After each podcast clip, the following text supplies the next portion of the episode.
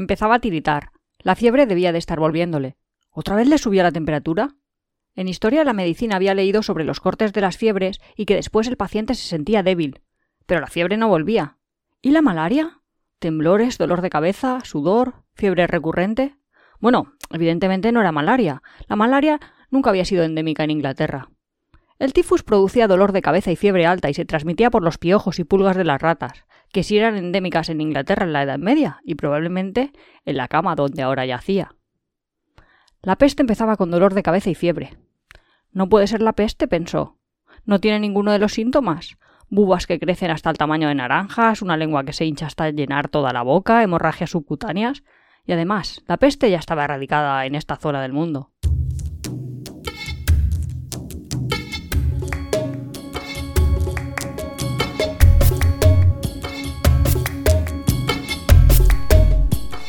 Bienvenidos a Tiempo de Viajes. Somos Iván y Nuria y hoy eh, os hemos traído un capítulo no apto para las personas así un poquito como yo, que tenemos todas las enfermedades. A mí me dices una enfermedad, yo la tengo.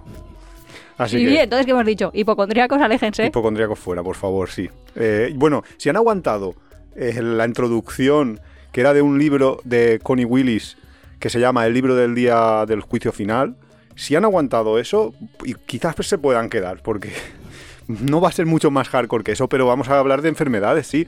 Hoy, eh, a ver, es importante dejar claro qué es de lo que va el capítulo de hoy y, lo- y de lo que no va. Va de hablar de esas enfermedades que te pueden pasar cuando estás de viaje, pero no va de explicaros cómo solucionarlo por, vuestro, por vuestra cuenta, porque entre otras cosas, Nuria es médico y si queréis ese capítulo de qué tenéis que hacer No, en caso de emergencia, pues se lo Pues tendría que preparar un poco, porque si no es que la echan del colegio. No, pero básicamente, eso te iba a decir, que básicamente es como si a alguien que es mecánico le dices, vamos a hacer un capítulo sobre cómo arreglar tu coche en viajes. Pues, pues dirá, pues depende mucho de qué es lo que te pasa, ¿no? Claro, y además claro, siempre, habría- siempre, siempre, el consejo es súper fácil. Un médico siempre te va a aconsejar Ir al que médico. consultes un médico. A lo mejor podemos decir signos de alarma. A lo mejor así como... Es que a Creo mí que me- ahí sí que A entraremos. mí, a mí sí que me hace gracia porque eh, hay un programa que nosotros muchas veces eh, escuchábamos, eh, no sé cómo se llama, como el perro y el gato o algo así. Ah, de que los- veterinarios. sí, que lo, lo escuchábamos siempre en el coche, eh, volviendo los, Los domingos por la tarde, domingos sí. por la tarde o así. Y es súper curioso porque en ese programa la gente llamaba para preguntar que su gato tenía tal síntoma, tenía tal otro, y la respuesta es que siempre era la misma. Es, ve al médico, ve al veterinario, por favor, lleva a tu gato al veterinario, lleva...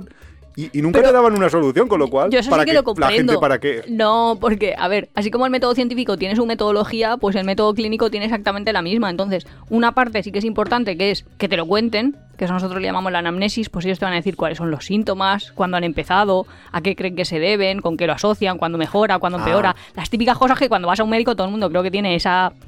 Pues Tú lo ha que- tenido esa relación con, con lo un médico-paciente que- y...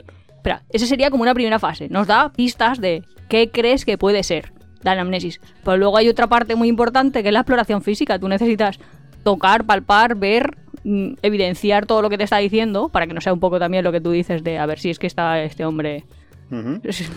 inventándoselo o sea, que tú o lo no. que quieres decir- Y luego además pruebas complementarias. Entonces, si no, si no tienes todo eso, solo con las preguntas que tú dices, no puedo llegar a un diagnóstico.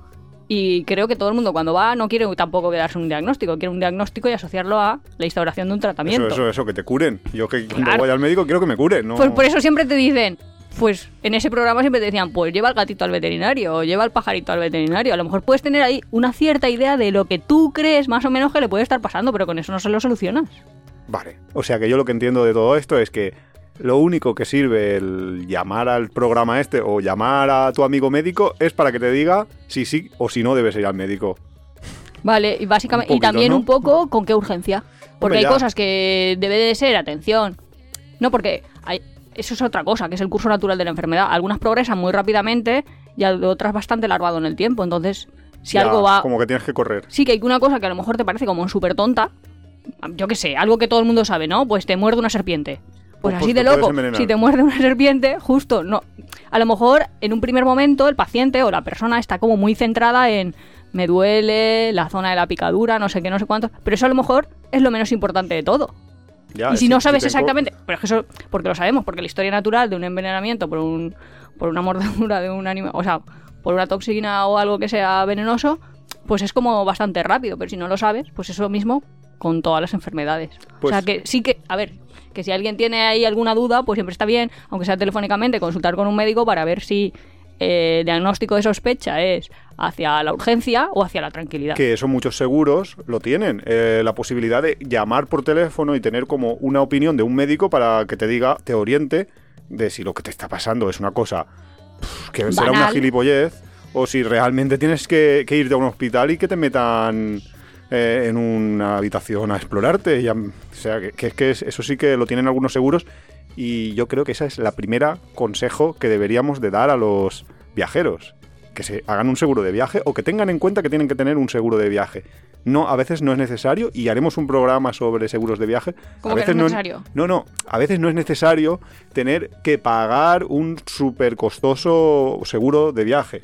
Que a veces con la misma tarjeta de crédito, o a veces incluso si viajas en la Unión Europea con tu propia tarjeta sanitaria, ya puedes tener Ah, un que no hace montón falta de que sea privado, que lo contrates aparte, porque a veces muchas Claro, coberturas muchas- ya las ya consigues las con seguros que tienes. por propio Pero eso es otro capítulo, eso no, no es lo que va- venimos ahora.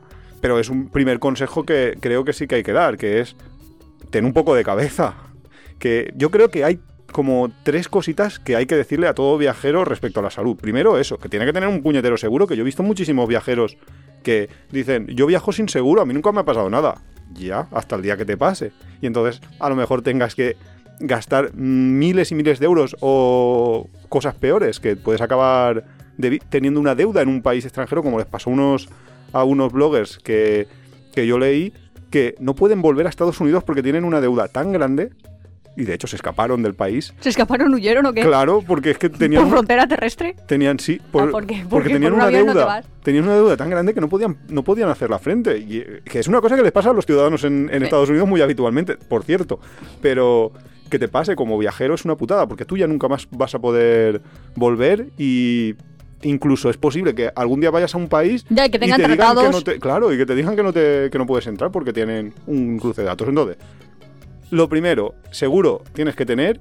Lo segundo, vete a vacunación internacional, que ahí es gratis o pagas muy poquito y te van a decir respecto al país que vayas o los países que vayas, qué vacunas necesitas y te las van a poner, que no, no es nada exótico, ¿no? No te van a decir de repente págame 2.000 euros Al- por la vacuna. Al menos para ciudadanos españoles. eh, Claro, eso, estoy hablando bueno, de- o- o cualquier país, no. O sea, cualquier ciudadano no hace falta que tenga la nacionalidad, pero sí la Pero en España, claro, en España sí. Pero que no sea a lo mejor en Ecuador cómo funciona. Claro, claro, en, en otros países la verdad es que no lo sabemos, pero en España es que es tan fácil y tienes un médico ahí que te va a aconsejar y además no es un médico como los médicos que, que vas en normalmente, que te están ahí cinco minutos, te hablan. No, no, normalmente se enrollan, son viajeros, les gusta su trabajo, eh, te van a, a contar cosas interesantes sobre salud. Un paréntesis. Un paréntesis. Por todos los médicos de atención primaria que nos pueden estar escuchando, a muchos de ellos también les gusta su trabajo. No, ya, ya. Es la presión asistencial lo que hace que Ya, tenga que ver ya, ya. pacientes cada cinco minutos, no su propio deseo de Ya lo ir sé, rápido, ya. ¿eh?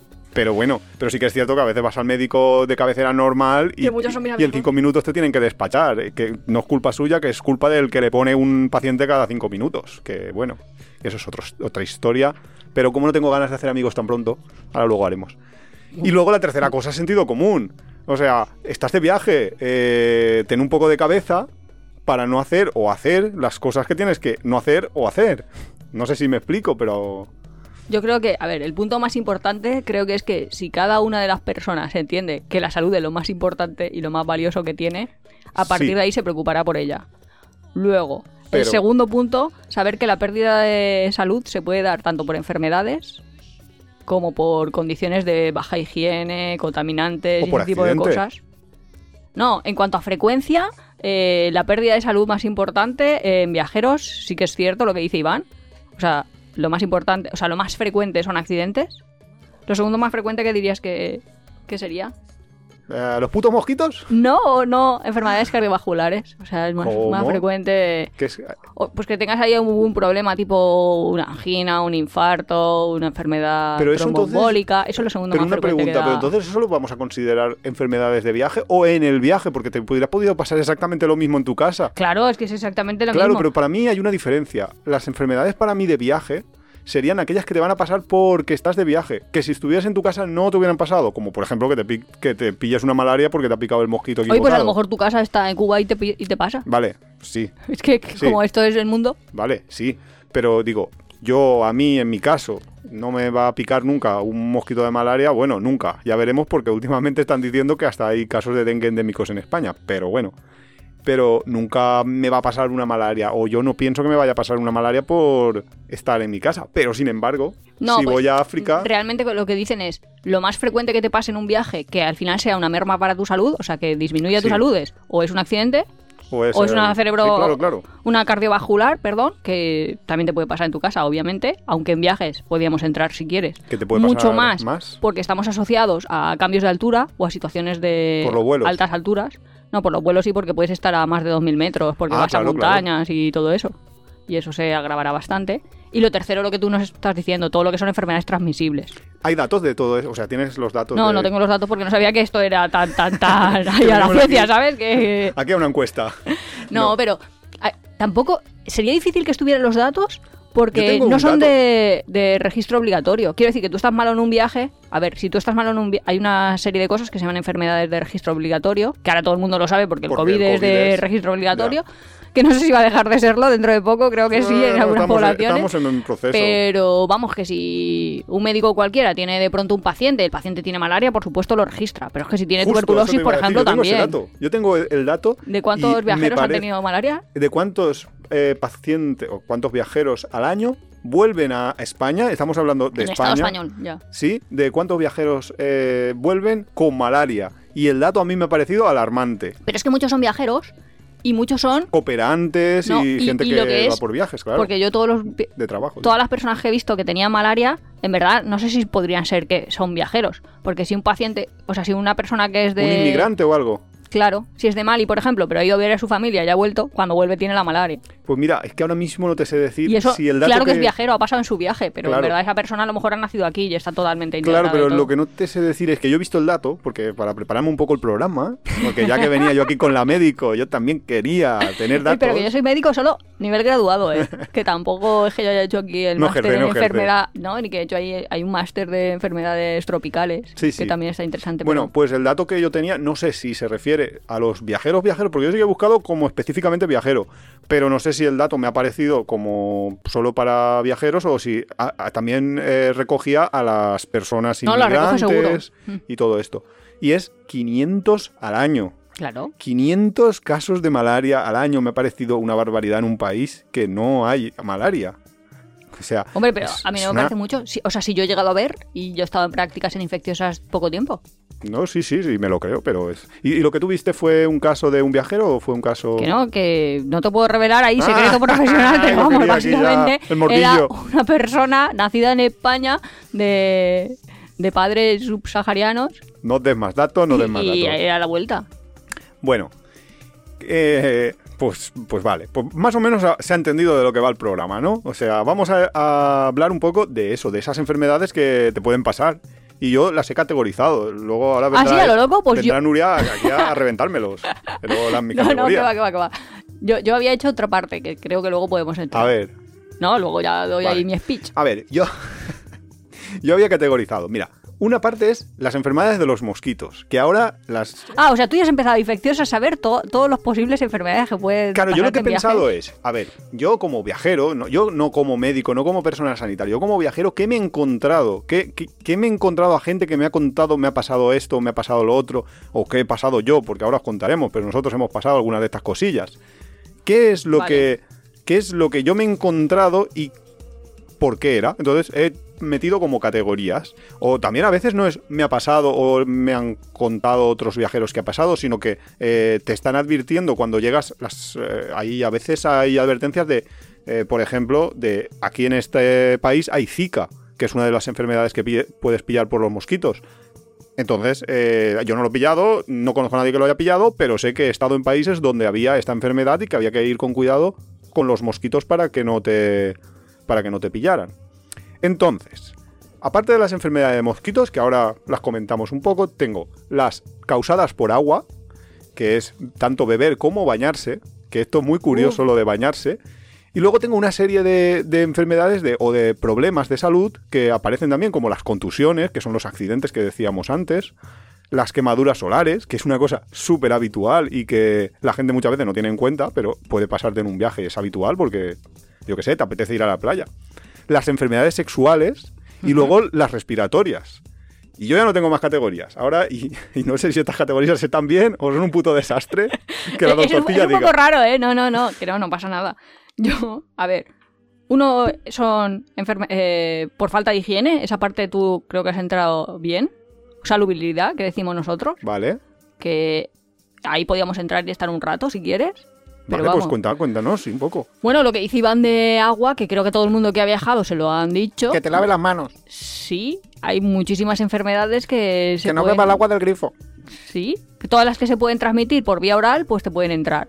Básicamente por la boca. ¿no? Que serían mucha- todas, pues eso, beber cosas, o sea, beber aguas contaminadas, comer, eh, pues imagínate la lechuga que está lavada con agua del grifo, las enfermedades sexuales también pueden entrarte por la boca. Eh, No, bueno, sí, sí, sí, que sí, que pueden, sí que pueden. sí que pueden. Pues a ver, pues yo creo que todo el que nos haya escuchado, que haya hecho pues mínimo un curso de manipulador de alimentos, pues ya le han dicho ahí mm, las Como típicas todo, cosas. como todo el mundo ha hecho cursos de manipulador de no, alimentos. pero me refiero a personal no sanitario o población general que tiene ahí como una idea básica de la higiene. No es que se tenga que ver limpio, sino que tiene que estar limpio a nivel microscópico. Pues Ya, que a lo mejor tú ves el agua bien, pero no. Claro, pues ¿cómo se potabiliza el agua? Pues poniéndole un- con una disolución de, De cloro, sí, con lejía básicamente. Yo me acuerdo en con tres ciclos de hervido también lo consigues. Yo me acuerdo en Cuba, en Cuba el agua del grifo no es potable, como en la mayoría de los países fuera de Europa y América y alguno Ah, más. en Asia sí, ¿no? Bueno, no, no, estaba pensando tampoco. Japón, En Corea. sí, bueno, en los países como muy avanzados son los únicos que, que tienen el agua potable del grifo. Entonces en Cuba, además, el agua, porque normalmente eh, tú, pues yo qué sé, yo me acuerdo que cuando íbamos a Egipto, en Egipto tú estás bebiendo constantemente porque hace un calor que te mueres. Pero los niños, por ejemplo, había fuentes en, en la calle y en cada fuente había como un vasito colgando de una cadenita y los niños bebían de ese vasito todos a la vez, todos juntos, que yo decía, Ya, pero es que So- eso era a nivel. es que eso ya es un nivel ¿eh? extremo. Pero en Cuba no, en Cuba, eh, entonces, perdón, eh, en Egipto entonces lo que hacíamos era comprar botellitas de agua y nos costaban pues como un euro, una así. En Cuba no, en Cuba eh, cada botella de agua era pf, mega cara, bastante más de un euro por litro. Bastante más, no sé si como dos o una cosa así. Entonces era tan cara que al final lo que hicimos fue inventarnos lo El mismo que hacen ellos. sí. Claro, lo mismo que hacen los cubanos. ¿Qué hacen los cubanos? Obviamente no compran el agua en botella. Lo que hacen es el agua del grifo, la hierven, la, la congelan el día anterior, o sea, la, la refrescan para que el sabor también como que se vaya y luego se la beben ya pues bien fresquita y bien que no hay mucho problema así. Sí, yo me acuerdo cuando era pequeña que nosotros comprábamos leche de vaca de una vaquería, que eso a lo mejor en muchos países también se sigue pasando, Sí, que no era UHT, vamos, que no uperizabas la, la leche y lo que hacían es- era eso. Tienes que llevarla a ebullición, romper la ebullición y volverla a llevar a ebullición. Ya, como dos Y o tres veces, Si eres bacteria, pues mueres. Y ya está. bacterias, os odiamos. Haciendo amigos entre las bacterias. Pero Bueno. bueno, eso es el agua. Pero también hay una... Pero a- ta- a el no- agua, las frutas que tienes que tomar, frutas que estén peladas, que no puedes estar Sí. tomando zumos de la calle, pues ese tipo de cosas que si luego te va a dar que un luego lo síndrome hemos hecho diarreico muchas veces. porque todos hemos bebido el típico smoothie en Tailandia. Sí, pero luego te entran diarreas, también es bastante Claro, frecuente. que esa es justo lo que te va a pasar. Cuando pillas una cosa así leve, Ah, pero tampoco te diría yo si no te va a pasar esto, porque te puede pasar eso, puede que es lo más frecuente, pero te puede pasar muchísimas más cosas. pero ¿eh? lo más habitual es eso. Y por eso hay una cosa, una enfermedad que se llama diarrea del viajero, porque es lo más habitual que te va a pasar Sí, cuando... pero que puedes coger hepatitis A o hepatitis E. Exacto, sí, sí, que sí. puedes coger- Mira, yo, yo también lo tenía, eh, apuntado, ¿eh? Que hepatitis A lo tenía... Que quiero y decir cólera, y cólera. Y la cólera es mortal. Y, y muchas más cosas. Bueno, que no vamos a contar porque... Pero no, lo más habitual es que tengas una diarrea del viajero casi seguro, aunque, no- aunque vayas con súper cuidado, o sea, a mí me ha pasado, con ir con mucho cuidado y, y pillar algo. O sea que... Y luego ya cuando no vas con cuidado, como también hemos hecho muchas veces, reconócelo, pues ya lo pillas. que nosotros a veces decimos, así nos inmunizamos, así nos inmunizamos. Y en la fase de inmunización natural igual morimos. A ver, sí que es cierto que eh, a- hay una en la vacunación internacional una vez, porque yo me iba a hacer la vuelta al mundo y todo esto, me dijeron, mira, pues ya que esto, tenemos un tratamiento experimental que no sé qué, que no Era sé un probiótico, cuántos". ¿no? Hmm, no sé cómo, no sé qué era. A mí me dieron unas cosas que me dijeron que esto que era la caña porque evitaría en una gran medida. Sí, tampoco tanto, ¿eh? Un 60%. O sea, Bueno. seguías al 40% de riesgo. Sí, y, y al final eh, pillé algo.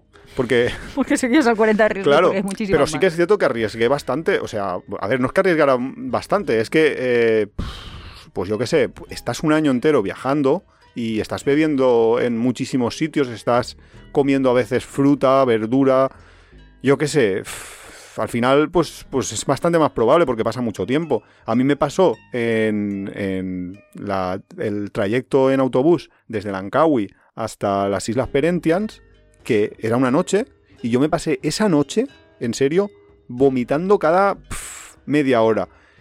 Eh, luego llegué al destino, que era de Lagoon, que era un sitio de Perentians impresionante, que ya os contamos en su momento, que era uno de mis sitios favoritos del mundo. Llegué, me quedé, o sea, estaba toda la noche sin dormir, eh, medio deshidratado porque no, había, porque no tenía ya suficiente agua, porque eh, toda la noche vomitando y todo esto. Llegué allí, me quedé en la playa, mm, así medio estasiado mientras el, el hombre limpiaba la habitación y me la daba y todo esto. Y mm, se acabó mi problema. O sea, que a veces las diarreas del viajero parecen una cosa súper agobiante y te duran pues una noche o te duran lo que te duren. El problema es como no pilles una diarrea del viajero y pilles algo más, más grave. Ya, pero es que no se puede decir así tan tan tan fácilmente. Es que no se puede, claro, obviamente. Porque mira, te voy a enseñar una imagen. a- a- me la va a enseñar a mí, a vosotros. A vosotros Os no. jodéis. No, pero mira, Mm. mira lo que le pasa a uno por tomar agua contaminada. Y mira cómo A ver, os describo la imagen, es como una radiografía y, y además de ver los huesecitos en blanco ves como unas rayitas, que ahora nos va a decir Nuria qué coño son, unas rayitas así como eh, de, un par de Tiene todo centímetros. ese parásito en todos sus músculos. Ah, que esos son bichos. Eh, Sí. Vale, pues está lleno de bichos, pero hasta arriba. Pero nivel, nivel no quiero ser él. Claro, es que eso es lo que te iba a decir. Esto es, vamos, una... El cistecercos este, que es una larva y te la puedes comer y en principio no pasa nada y va a vivir en tu intestino y te va a hacer pues el típico síndrome inflamatorio que está escribiendo Iván de te va a dar una diarrea, bla, bla, bla, bla y vas a tener una diarrea.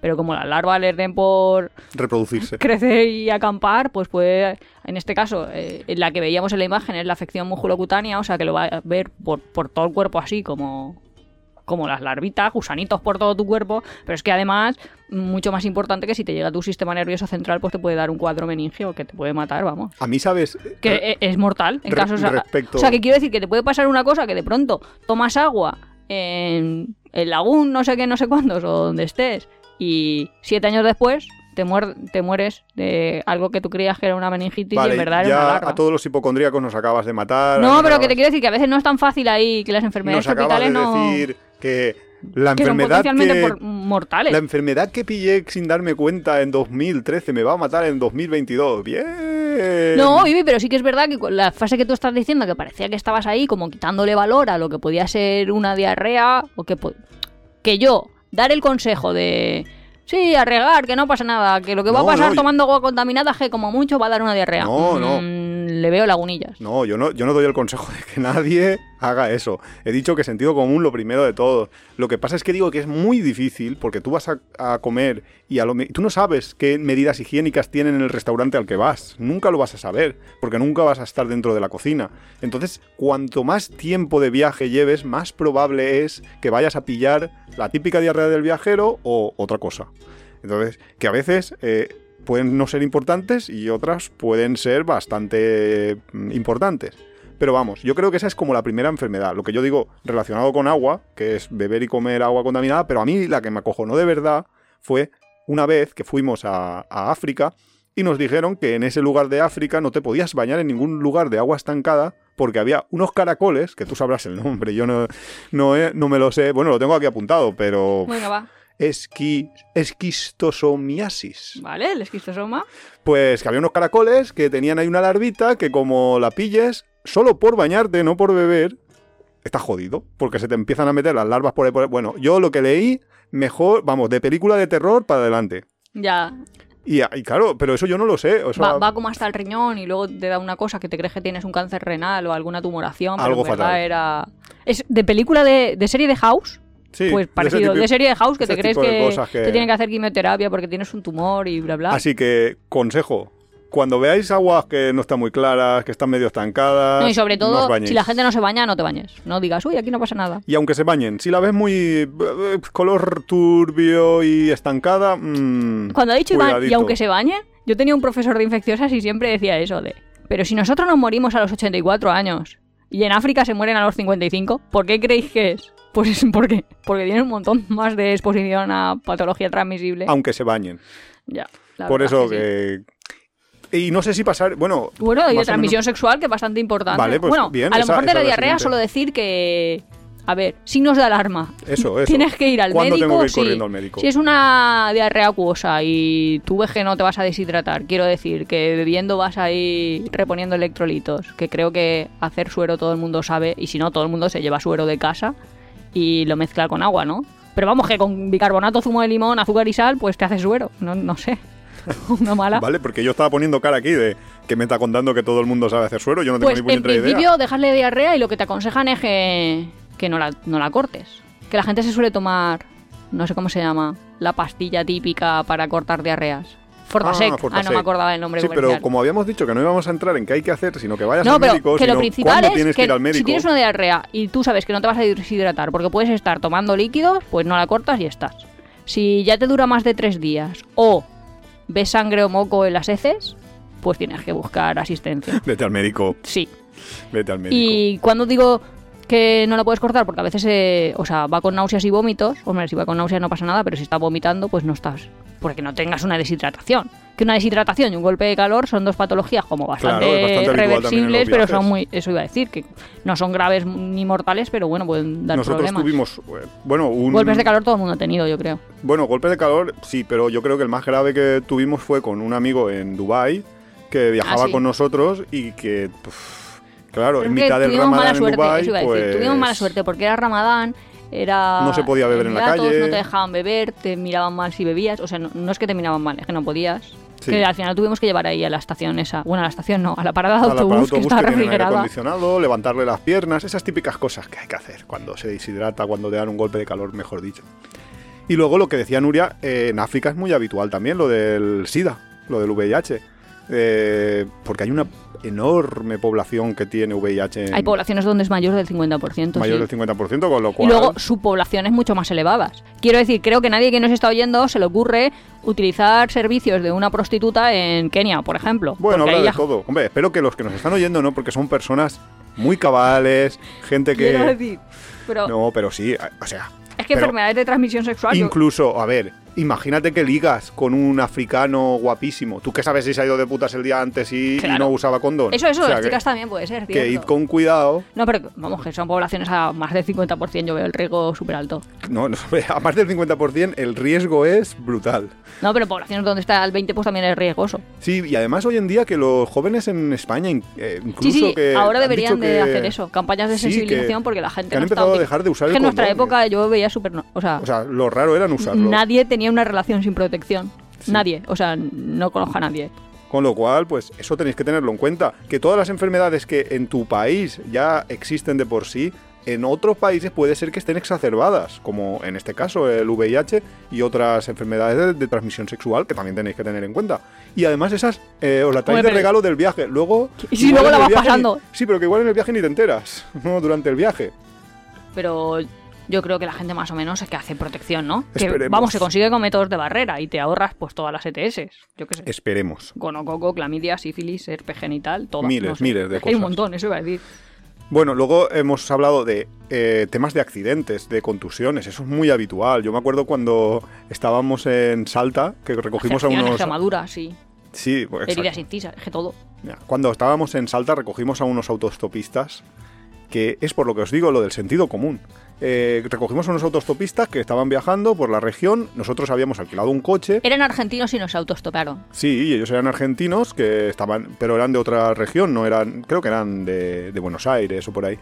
Y ellos estaban viajando igual que nosotros y yo no sé dónde iban, pero nosotros íbamos primero a parar en, en otro lugar, fuimos a visitar una especie de cuevas, así un poco rollo, a mí me recuerda un poco al Gran Cañón de del Colorado.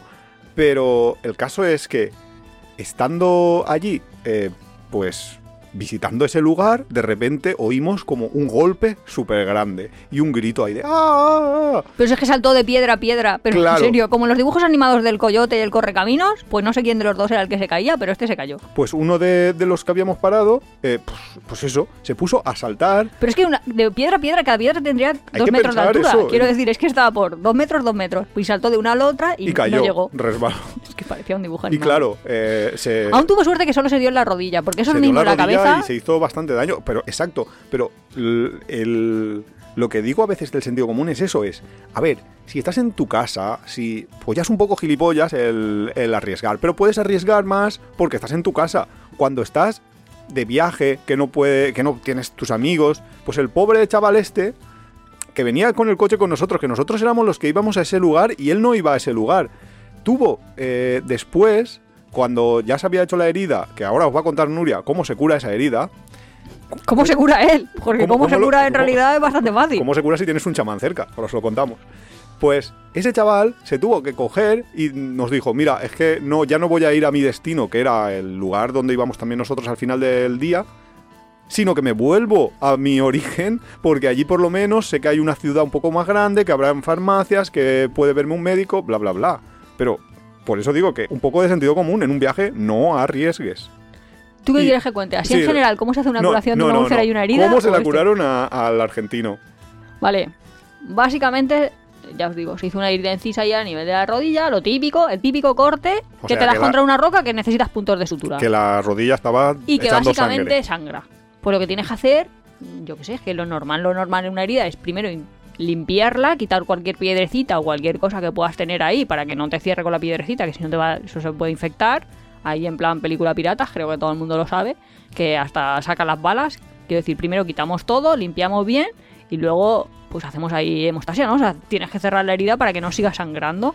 Creo que todos ya sabéis que si pones un por alguna cosa, no te recomendaría nunca poner un Torniquete. torniquete, pero si lo pongo, pues acordaros de poner la hora en la que se ha puesto, más que nada para ver la viabilidad, pero vamos, que yo qué sé, no se pondría. Básicamente presionar. Vale, pues ahora hace todo lo contrario. Pues este hombre, claro, le salía sangre, le salía sangre. Entonces había otro ahí que vendía, no sé qué, es que no Sí, sé si vendía algo o estaba así- disfrazado de... Era un tío así que parecía, pues lo típico de, de esto, em, como así muy hippie, muy. Pero iba con una túnica, ¿no? O algo alternativo, así. Sí, como una cosa así vestido de blanco, todo.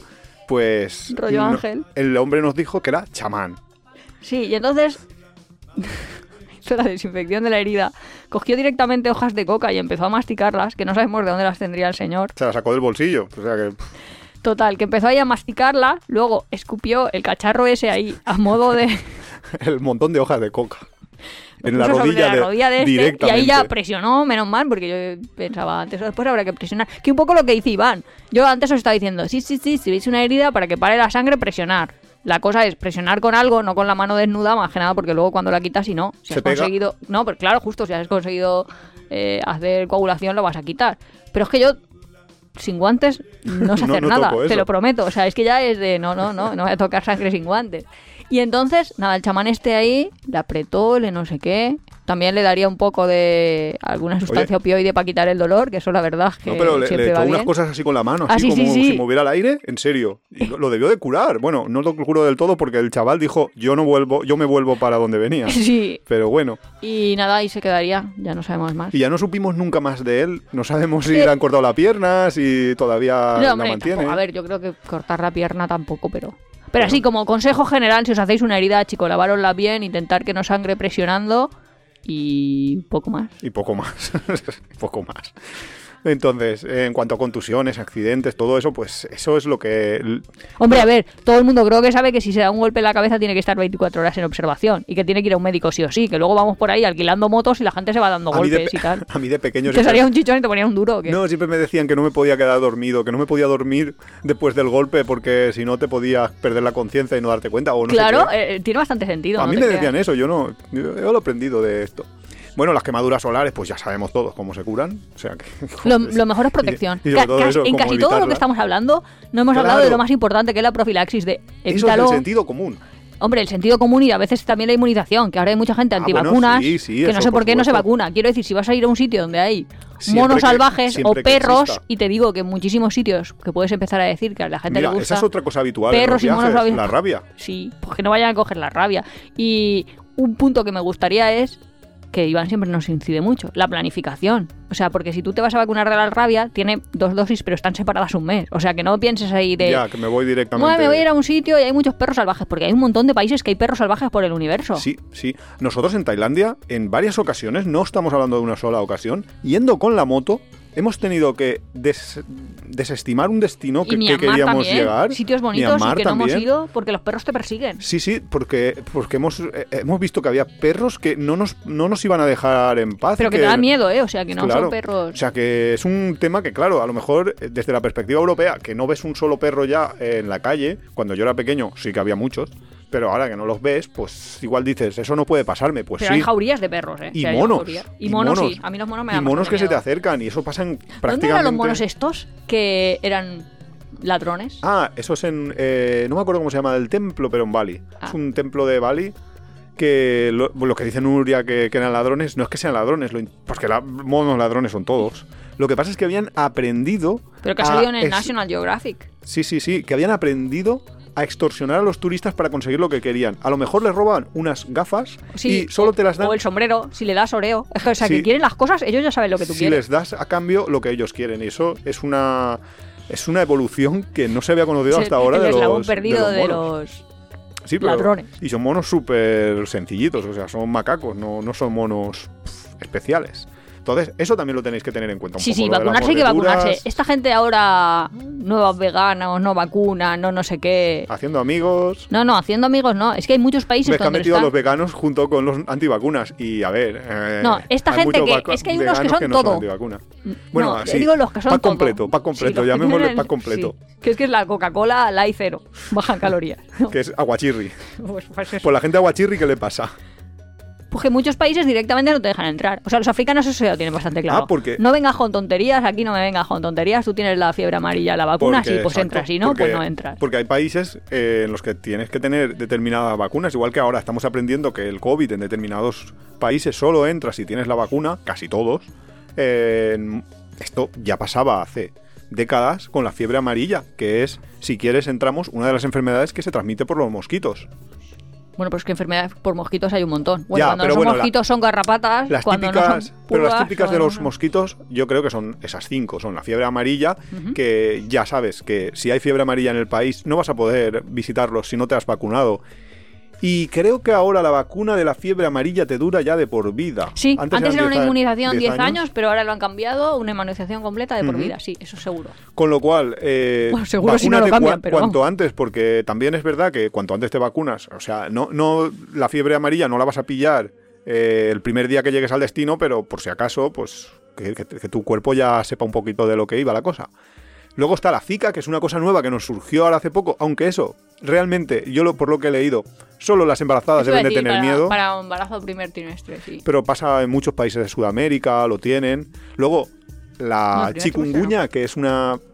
Yo, Conocimos a una chica que una tenía chikungunya y le y- faltaba un trozo de la pata.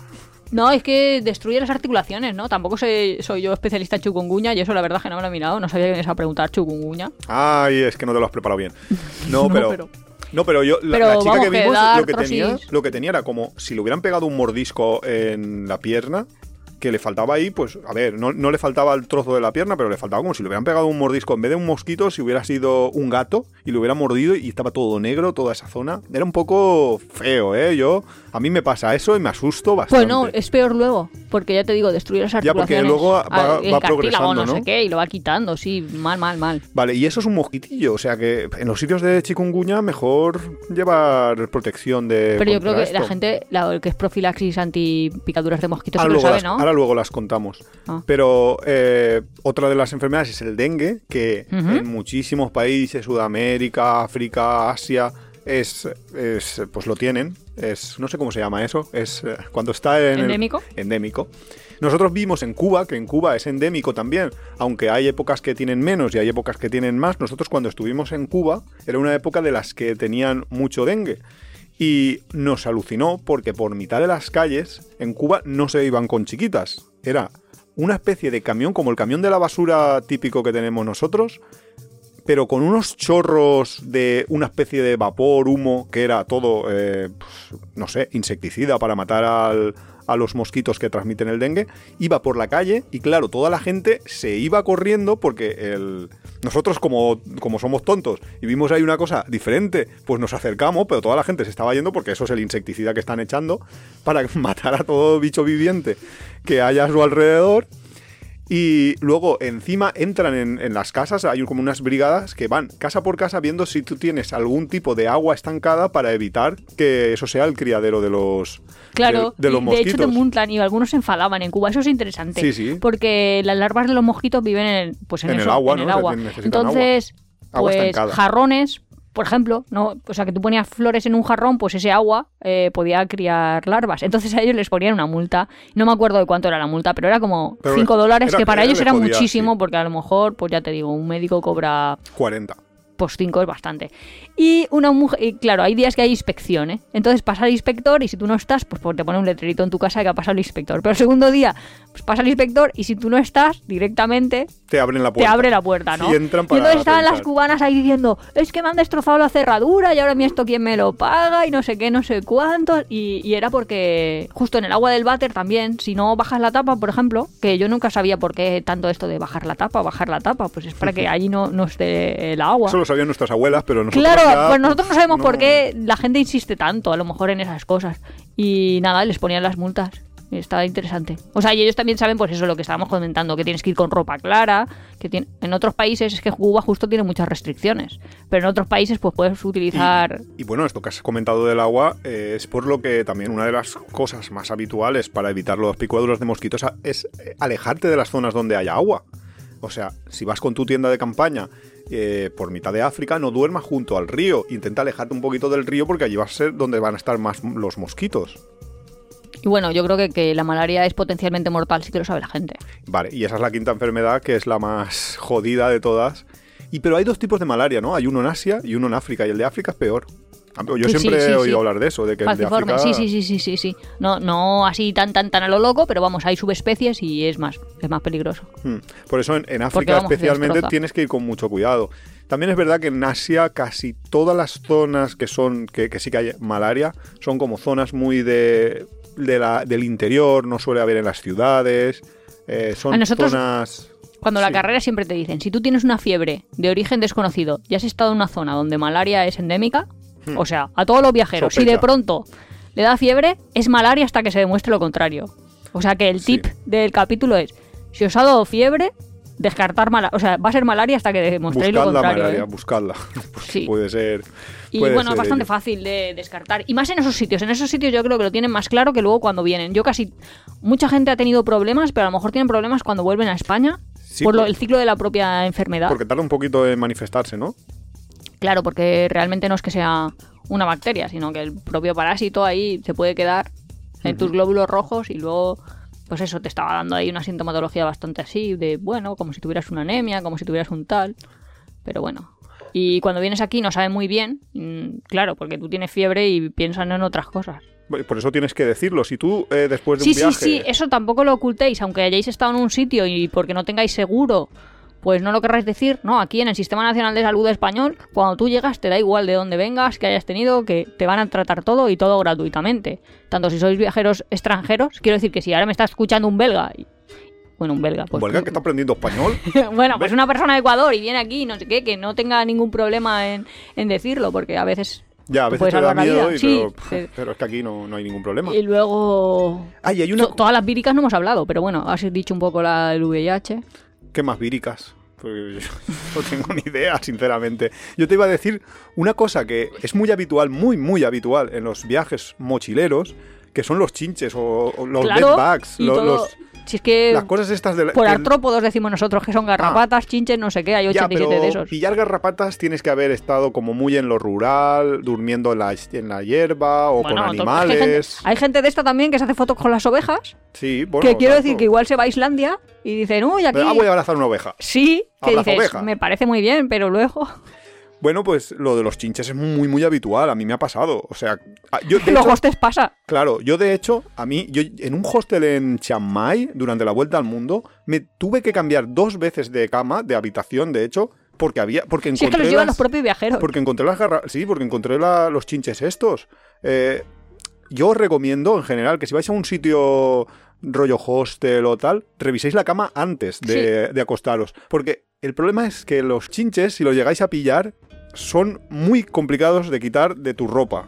Porque se, Resisten al agua caliente. porque resisten a las, a las lavadoras, al agua caliente, a todo. Y entonces los vais a ir llevando vosotros a los demás hostels y vais a Pues tiras la ropa bastante. y ya está. Claro, pero... ¿Y la quemas? Pues claro, pero primero tienes que saberlo y luego tienes que tener el dinero para res- restablecer la ropa. Y Mira. la mochila, porque se te pueden quedar en la mochila, que la mochila Dentro de que tela. nunca voy a decir cómo se trata una cosa, porque ya os digo, la recomendación general es ves al médico.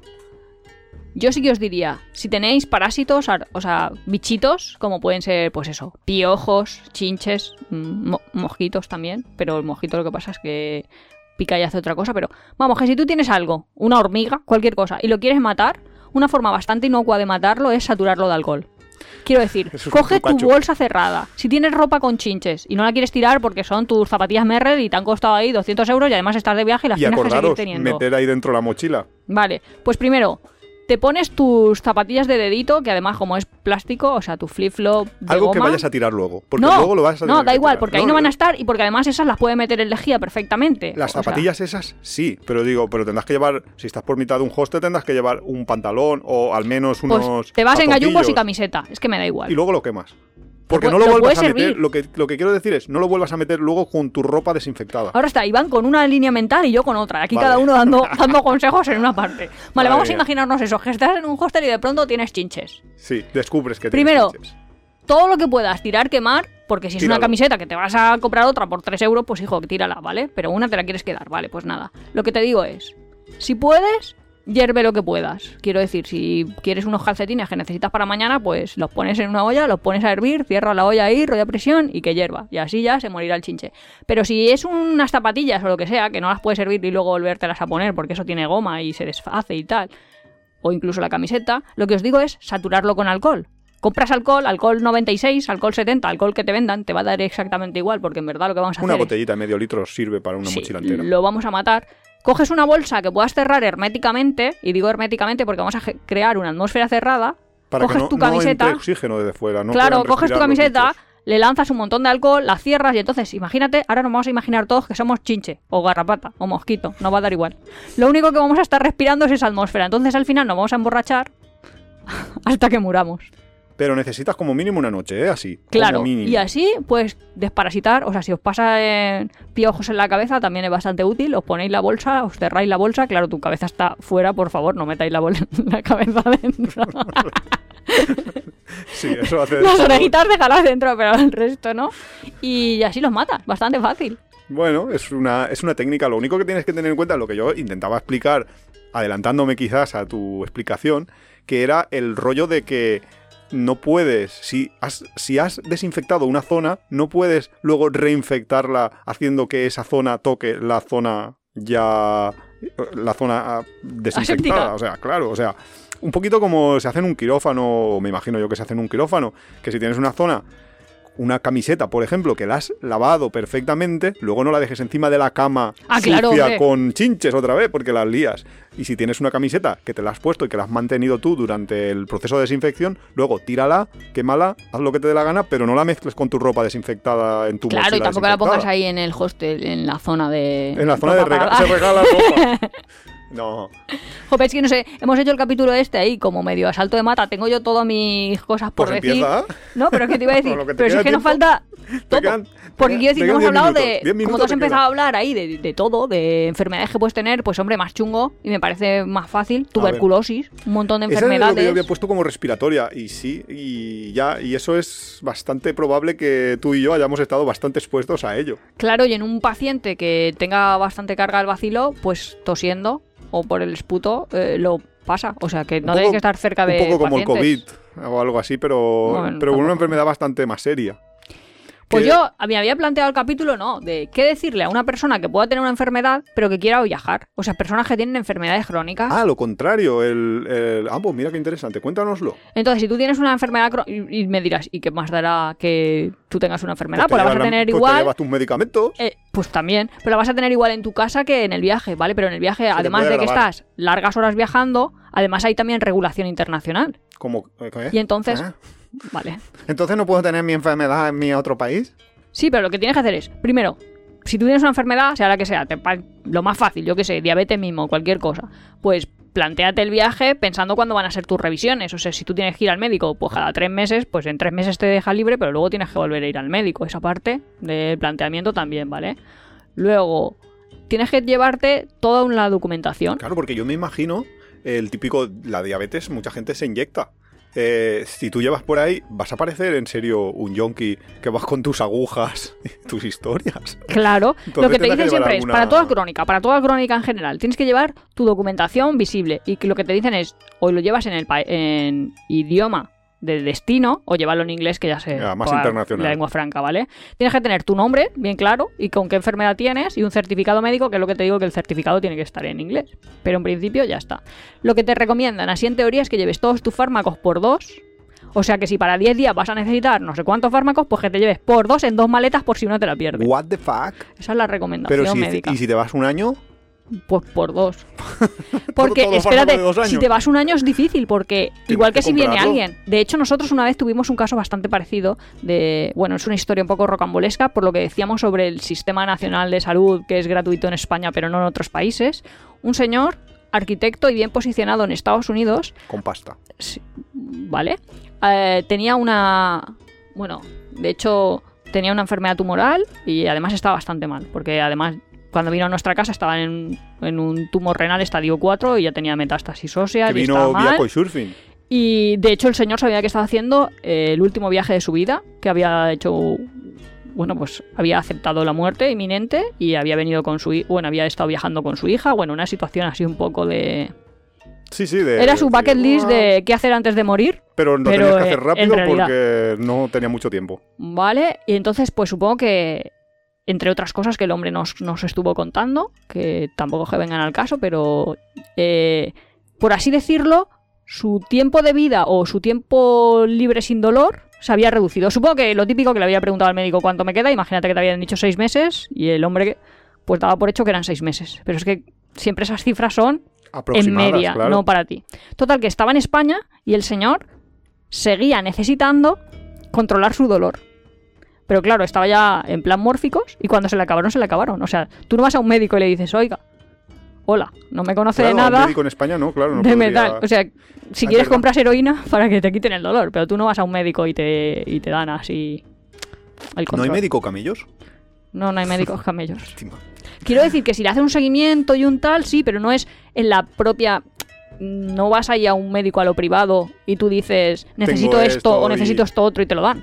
Claro, no- entre otras cosas porque la historia clínica la tiene solo en su país de origen. Bueno, y esa es otra historia que también da para un capítulo entero, pero bueno, básicamente, muy básicamente, él se, tenía, se- él se había tenido que, en una fase de su enfermedad, declarar totalmente insolvente, Ah, bueno, donar claro, todo claro. a su ex mujer Porque y tal, para tener. Medicare. Bueno, un motivo de ruina gigantesco el hecho de haber tenido una enfermedad. Así que Y, cuando y- dicen, no, es que la enfermedad privada funciona mejor porque es ahí más está eficiente. reivindicando Y dices, bueno, más eficiente pública. si no tienes. Pero bueno, va, da igual. La cosa es que te dicen que tus fármacos co- por dos. Y lo que lo venía a comentar es que no vayas ahí a un sitio y digas, quiero esto esto y esto. Claro, porque, los porque- médicos no funcionan así. No funcionan así en ninguna parte del mundo. Quiero decir que tú le puedes contar qué te pasa, ellos pueden llegar a un diagnóstico, o intuirlo no, si se lo has contado, Ah, bueno, no, si, intuición. si, si lo ya lo tienes claro, sí. Que pero tienen que confirmar el diagnóstico y son ellos los que instauran el tratamiento, no tú el que se lo dices.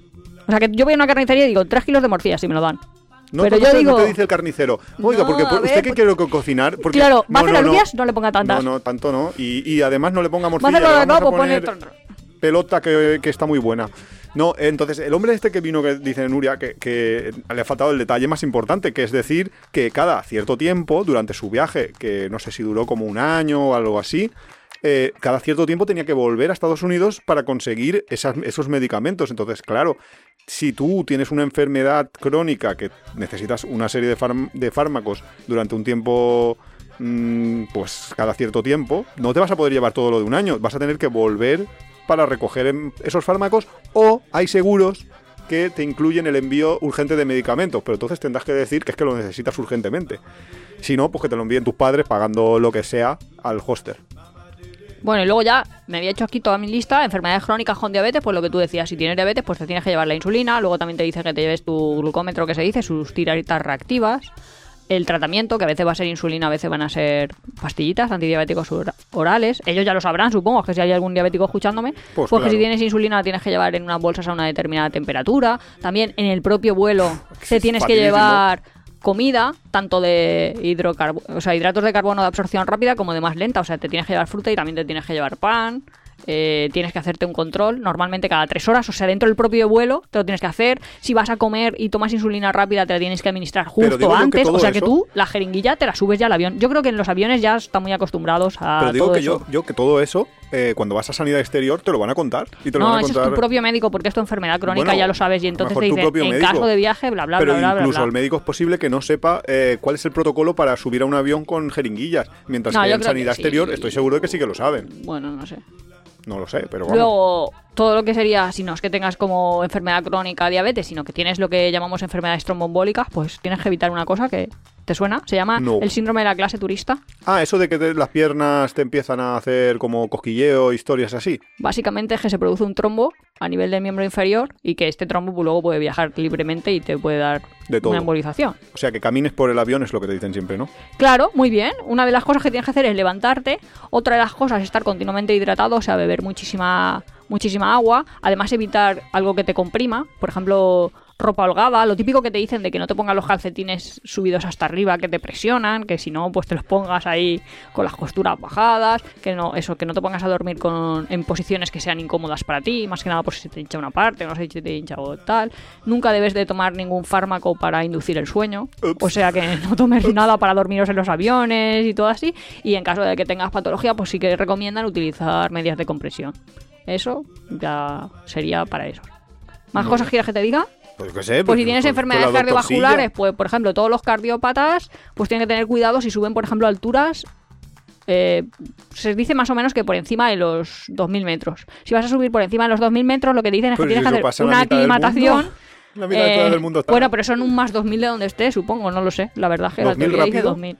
Que tienen que hacer una aclimatación entre 2 a 4 días. Y en, este- en ese periodo de aclimatación estás aclimatándote. O sea, que quiero decir que no te puedes poner a hacer esfuerzos. No es, me voy a Cusco, pero antes me paro no sé dónde y empiezo a hacer ahí excursiones, no sé qué, no sé cuántos. O sea, si eres cardiópata te dicen no. Oye, Sobre todo si empiezas a tener lo que llamamos sintomatología típica. Que sintomatología típica es lo que tú dices de creo que me está dando un infarto. Básicamente, o que tienes mucha disnea, dificultad respiratoria, o que tienes un, un dolor torácico. Tal. No, si te dolor pasa eso, izquierdo. justo, si te pasa eso, lo que te dicen es acude al médico. O sea, si cualquiera de vosotros tiene la sensación de que le está dando un infarto, probablemente no sea, pero por si acaso es, pues ir al médico. Y también te dicen si es porque estás en altura, pues disminuye la altura. Luego, yo qué sé, ¿qué te puedo decir aquí? 87 cosas. No, no, cosas que tú decías sí. para los viajes que estaba muy interesante. Que si llevas un marcapasos, pues te tienes que llevar la documentación de tu tipo de marcapasos Porque y lo enseñas en el aeropuerto. Porque te pita. Si estabas tomando... Bueno, pues ya os contaré más. Un día hacemos uno de todo lo que tienes que hacer en enfermedades. Porque Iván me dice que corte y está No, aquí. es que estamos ya llegando al final del capítulo y. y- Pero que esto se acaba aquí en tres minutos, ¿eh? Ah, pues, pues, yo que sé, acábalo si quieres. Pero yo que lo que lo que veo es que has puesto esta lista larga al final para caquearte de contarnos cuando derretiste una bolsa vo- vomitando en un barco. Así que eso lo tendremos que contar en otro capítulo. Entonces esto lo tiro a la basura. Todo mi trabajo de toda la tarde preparándome el capítulo, por favor. Cuéntalo, va, cuéntalo, ya, ya. Dos horas de capítulo. Joder, para nada. Pero si alguna vez os ha dado un infarto, pues que sepáis que de uno o tres meses después no puedes viajar. No te van a dejar volar. este capítulo. Tienes una angina de pecho capítulo cuando estés... Cuando, cuando ya esté... Cuando ya estés estable. Si alguno toma diurético, porque la gente se toma mucho. Que es el típico fármaco que te hace hacer mucho pis, pues ten cuidado para evitar la deshidratación. Sobre todo, si tomáis un diarético, va a consultar con vuestro médico para evitar hipopotasias, hiponatremia y ese tipo de cosas. Lo que decía Iván, si tienes una enfermedad pulmonar Yo ya crónica, estoy muerto. pues si tienes una enfermedad pulmonar crónica, que estás ahí, que tienes asma o lo que sea, pues no pasa nada, sigue las recomendaciones. Pero si tienes un EPOC o algo así, y si estás muy descompensado o tienes ahí dificultad respiratoria muy marcada, pues en esos días no viajes. Que eso es un poco malo, porque dices, ya que me compra el vuelo, yo tengo que salir de aquí. Pero bueno, que eso. Si te estás saturando a menos de 92 de oxígeno, Más. lo que tendrás que hacer es viajar con oxígeno. Que no pasa nada, pero Lo tienes que decir a la enfermera porque vas a subir tú ahí con tu bola de oxígeno Lo normal. pero no te van a dejar volar si tu saturación está por debajo de 70 milímetros de mercurio. Eso ya te lo, te lo digo ya. Ah, yo me sé una de esas. Que si buceas al día siguiente no puedes subirte a un avión. También exactamente Ah. igual porque se pueden dar embolias gaseosas por microburbujas que hacen una cosa yo eso me lo de captación. Muy bien. Luego, si tienes una enfermedad renal crónica, pues tampoco vas a poder viajar. eh, a no ser, hombre, sobre todo si eh, necesitas hemodiálisis, porque tienes que saber. Pero vamos a ver. Tienes la hemodiálisis ver, a destino y te lo tienes que, que atender ahí bien. Pero que ¿vale? tenemos aquí los, Sobre todo los que tenga buena más enfermos del mundo. Pues mira, si tu paciente ha tenido Dios. epilepsia, puede volar. No es que te esté contraindicado. Ahora dices, he tenido epilepsia, ya no puedo volar. Sí que puedes. Lo que pasa es que es bastante interesante que Epilepsia me viajes está entrando a mí ahora. con alguien a tu lado que sepa cómo actuar en caso de que te dé una crisis. Y también Madre tienes que mía. llevar tu identificación y tu diagnóstico. Así es vivir con una médico. todo Algunos tiempo. pacientes Todo el tienen una cosa que, como tienen epilepsia crónica, tienen una cosa que es bastante frecuente que se llama un estimulador del nervio vago. Por si acaso le da el ataque de epilepsia, pues que se lo frene y tal. Entonces, súper importante que cuando viajen, pero creo que ellos sí que lo saben, no pueden pasar por el aeropuerto por el detector de metales. O sea que si alguna vez estás, yo nunca lo he visto, pero igual estás ahí en la cola del aeropuerto y el de delante va y está ahí discutiendo con el policía que si puede, que si no puede, y se pone a sacar papeles, eso podría pasar. Si tienes VIH, pues ya hemos dicho todos ahí de medidas de contracción, de contra las enfermedades de transmisión sexual. Ahora, con todos los antirretrovirales, es como una enfermedad crónica, o sea que no se contraindica para nada. Solo tener cuidado, y eso sí que es interesante, por todo lo que hemos estado hablando, tanto los que tienen VIH como el resto. Ojo, porque distintos países tienen distintas enfermedades que pueden actuar como oportunistas. Y ya está. Seguir las recomendaciones y, sobre todo, hombre, si tienes VIH, más todavía. Pero si no, nosotros, así como a los viajeros, seguir recomendaciones, sobre todo sobre agua, alimentos y, bueno, cualquier picadura de los artrópodos y todo Y eso. sentido común. Y ya está, ¿no? Y, hombre, espe- espero que sí, porque a mí me han entrado de todo. Me han entrado sudores Iván fríos, ya le está picores. picando de Estoy todo. aquí ya medio que me... En serio, en serio. Otro día tenemos que contar anecdotismo. Hemos contado poco de anecdotismo. Y anda que no Hombre, yo tenemos quería nosotros anecdotismo. cuando vomitabas en la bolsa, pero eso y cuando que ser China otro y cuando día. de todo. Otro día haremos anécdotas de enfermedades, va. Ay. Pero dentro de mucho tiempo. Ay, sí, me está picando todo. hasta la semana que viene. Sí, sí, sí, aguanto hasta la semana que viene. Quizás no veamos. Si tenéis fiebre y no sabéis de qué No. es, es malaria. Hasta que se demuestre lo contrario. Adiós. Hasta luego.